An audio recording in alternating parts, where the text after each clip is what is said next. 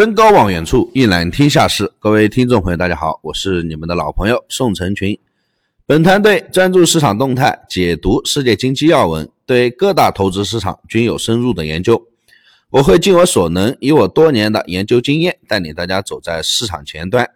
可以添加我的个人微信，大写的 L，小写的 H，八八八零零七，给到你更多的帮助。盈利不等于正确，亏损不等于错误。据说心理学家对广场上的鸽子做过实验，随机的向它们抛洒食物，看其有何反应。因为抛洒是随机的，所以呢，鸽子们当时可能在做任何事情，有的在挠头，有的呢在抠脚。很快，心理学家发现，鸽子把自己当时的行为跟获取食物联系起来了。于是，有的鸽子呢，时不时的就挠头；有的呢，时不时就抠脚，以此来召唤食物。这一切行为，在仿佛上帝的抛洒者来看来，是多么的荒谬啊！还在一本书上看到，心理学家对狗做实验，分成三组，一组是惩罚，如果说狗做了某种行为，就惩罚它，然后很快狗就死活都不去做那个行为了。另一组呢是奖励，如果说狗做了某个行为，就奖励它，于是狗拼命的就去做这个行为。第三组奖励和惩罚是随机的，也就是说，如果说狗做了某个行为呢，有的时候给它惩罚，有的时候给它奖励，最后狗疯了。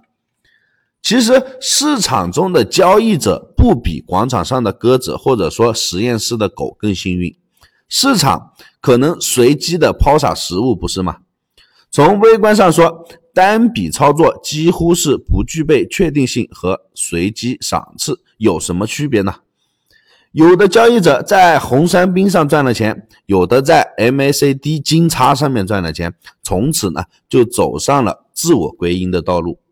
同理，同一个操作模式，依然是由于单笔操作几乎不具备确定性。这次赚钱，下次亏损，这是再平常不过的事情了。交易者难免会迷惑不解，搞不懂到底该不该坚持下去。不管是鸽子也好，狗子也罢，我们都不想当。然而市场就是这样无情。因此，比尔·威廉姆说过，长期不正确的交易可能会导致精神病。因此，有必要梳理一下盈亏。对错好坏的关系，其实也是老生常谈的这个话题了。这里呢也说不出很多新的东西，只是去做一个梳理。盈利和亏损是单纯的，是客观的。我们可以换一个说法：财务记账上有正数和负数之分，盈利就是正数，亏损呢就是负数。只是账目上客观，不等于到了人的眼睛里面还客观。盈利不等于正确，亏损不等于错误。如果是用错误的方式盈利，则会对交易者形成一个鼓励，以后还要按此交易，加大力度，那么早晚是会亏损的。如果是按照正确的方式亏损，则会对交易者形成打击。这个方法到底靠不靠谱呢？我们这么混能成功吗？那么如何去界定？这个正确和错误呢，就三点：第一，正期望值的交易系统；第二，无破产风险的一个资金管理；第三，持续一贯的纪律性。如果说符合这三点，就是正确的；反之呢，就是错误的。系统化交易者的思路，各家有各家的标准，这个不能去抬杠。最后，好好说说什么是好呢？俗话说：“塞翁失马，焉知非福？”好坏真是最难判断的。我个人给出的答案是这样：能够积累福报的就是好事，能够积累恶报的就是坏事。在交易中心，结合盈亏和对错有四种组合，对其中的两种，我们可以得到这样的结论：第一，用错误的方式赚了钱是最坏的事；用正确的方式赚了钱是最好的事。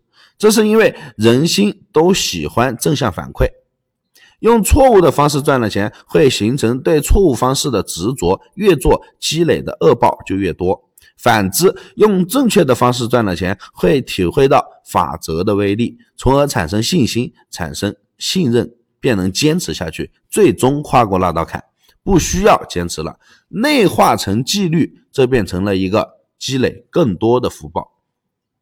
以上就是本期内容，希望大家点击订阅，持续关注本人，我们下期再见。